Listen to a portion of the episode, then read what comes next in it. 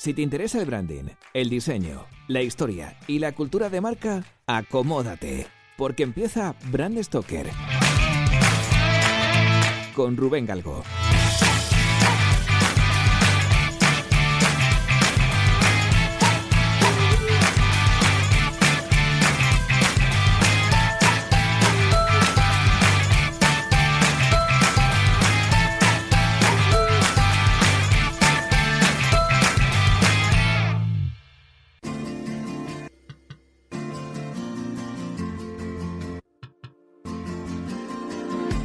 Antes de analizar estas marcas, tenemos que retroceder en el tiempo para ver qué hacía el hombre antes de la invención del papel higiénico.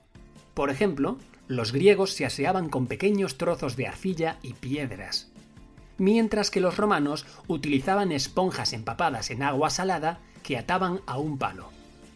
Si nos vamos a otras latitudes, veremos que los inuit optaban por el musgo en verano y por la nieve en invierno. Por lo tanto, la higiene íntima variaba según la zona. Por eso, en las zonas costeras de la antigüedad podemos ver que las soluciones eran a base de conchas marinas y algas. Realmente fue la cultura china la primera en diseñar algo muy parecido al papel higiénico en el siglo II a.C.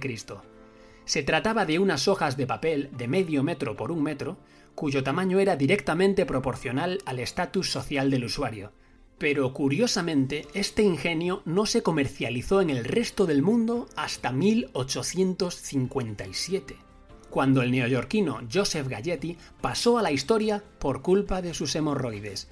Eh, sí, hemorroides, me habéis escuchado bien.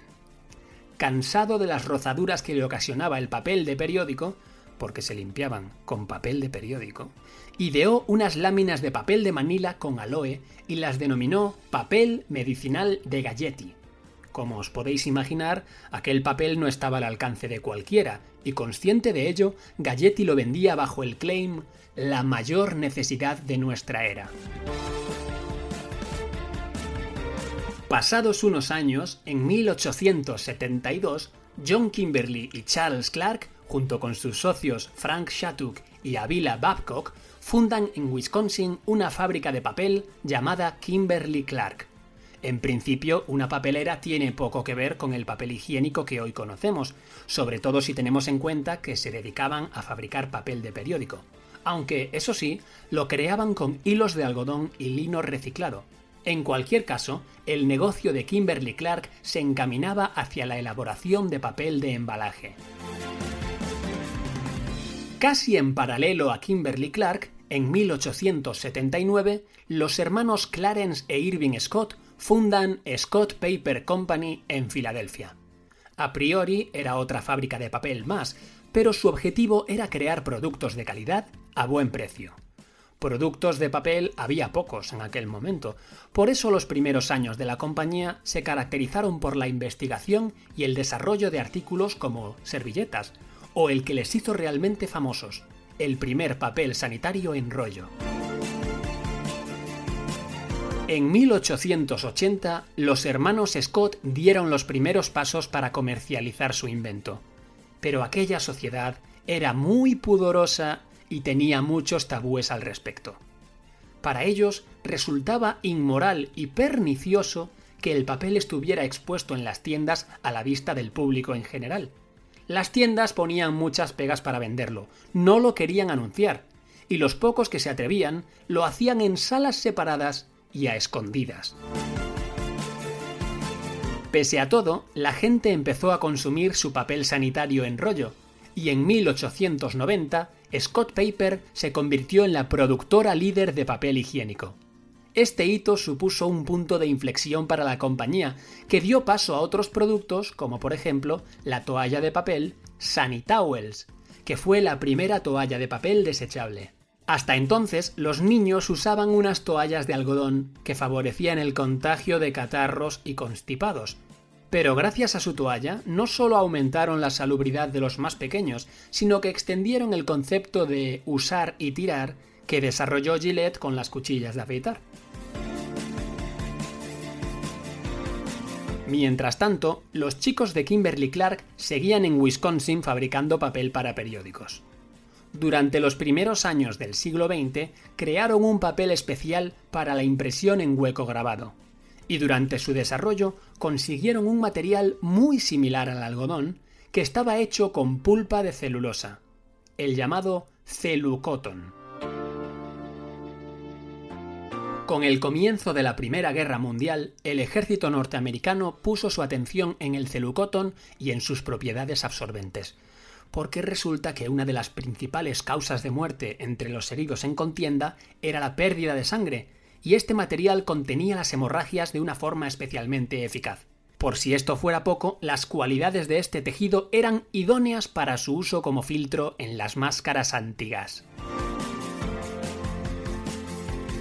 Una vez finalizada la guerra, en 1920, Kimberly Clark comercializó el celucotton bajo la marca Cotex, que básicamente eran compresas para mujeres, y al igual que le sucedió a Scott, se encontraron con los prejuicios y el pudor de una sociedad poco preparada para estos productos, pero finalmente consiguieron introducir la marca en el mercado.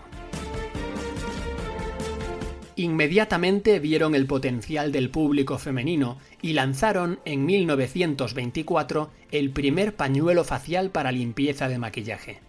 Su acogida fue tan buena que a los pocos años de su aparición, la compañía empezó a recibir cartas de clientes sugiriendo su uso contra el resfriado y la rinitis. ¿Cómo sería aquella situación que en 1930 la gente usaba estos pañuelos para usar y tirar igual que las toallas de Scott, por lo que se ponían a la venta con el eslogan No lleves un resfriado en tu bolsillo. Con el Kleenex, que es el naming con el que comercializaron estos pañuelos desechables, no solo nació una marca, sino que también lo hizo una categoría. Pronto surgieron otras marcas ofertando pañuelos similares, pero la popularidad del Kleenex fue tal que en muchos países su nombre fue, y es todavía hoy, sinónimo de pañuelo desechable. Podemos decir que esto es uno de los sumums del branding, es decir, crear una marca y que esa marca se convierta en un genérico. Esto llega hasta el punto que el diccionario de Oxford también define Kleenex como pañuelo desechable. La publicidad y el marketing de la marca Kleenex fue más allá de los eslóganes que hemos visto hasta ahora. Y es que Margaret Buell, la dibujante del cómic La pequeña Lulu, fue contratada para promocionar el uso de Kleenex en sus viñetas. Lo cierto es que gracias al invento del cotton, Kimberly Clark le ganó la carrera a Scott, pero estos siguieron innovando en la comercialización de sus artículos y en 1950 se convirtieron en la primera compañía en publicitar papel higiénico en televisión.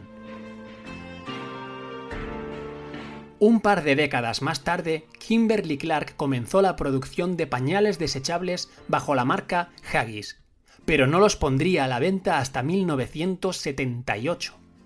Pese a la demora, su forma anatómica y la incorporación de un elástico en las piernas fueron un éxito inmediato.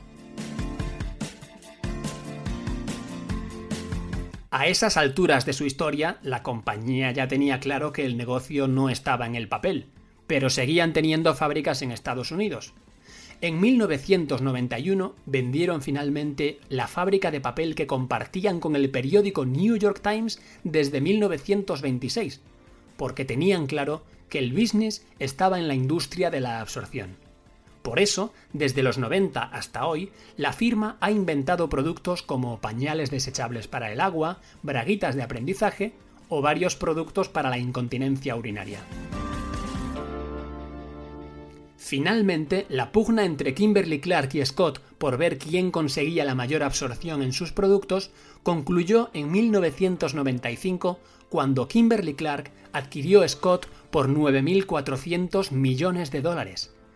Esta adquisición se hizo patente con la fusión de los namings de Scott y uno de los productos insignia de Kimberly Clark, Cotex.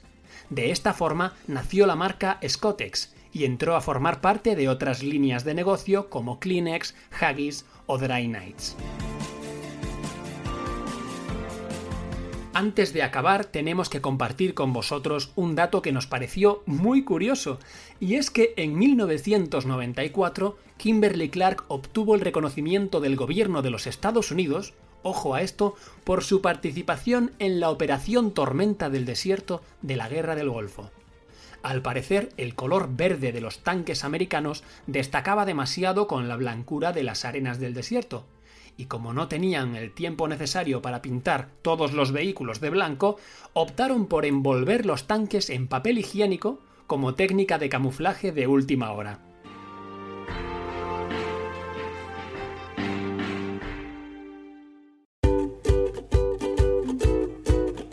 Pues hemos llegado al final de este programa de Brand Stoker y como siempre tengo que deciros que ha sido un placer. Pero antes de echar el cierre quiero recordaros que podéis apoyar nuestro trabajo de dos formas muy sencillas. La primera es realizando vuestras compras en Amazon a través del enlace de afiliados que tenemos en nuestra página web. Y la segunda es haciendo mecenas de Brand Stoker en iVoox.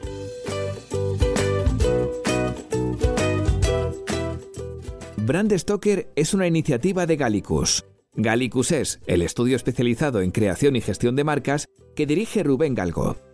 Si lideras una empresa o eres la persona responsable de crear o actualizar la marca de tu compañía, no dudes en ponerte en contacto con nosotros. Búscanos en nuestra web gallicus.com.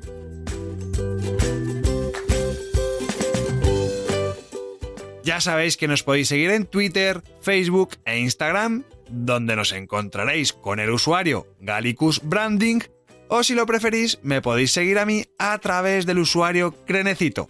Por supuesto, no olvidéis comentar este programa, darle a me gusta y compartirlo en vuestras redes sociales. Y si os habéis quedado con ganas de más, podéis escuchar más programas de Brand Stoker en iVoox y sobre todo en brandstoker.com. Muchas gracias por estar ahí y recordad, como dijo Paul Rand, el diseño es simple. Por eso es tan complicado. Hasta el próximo programa. ¡Chao!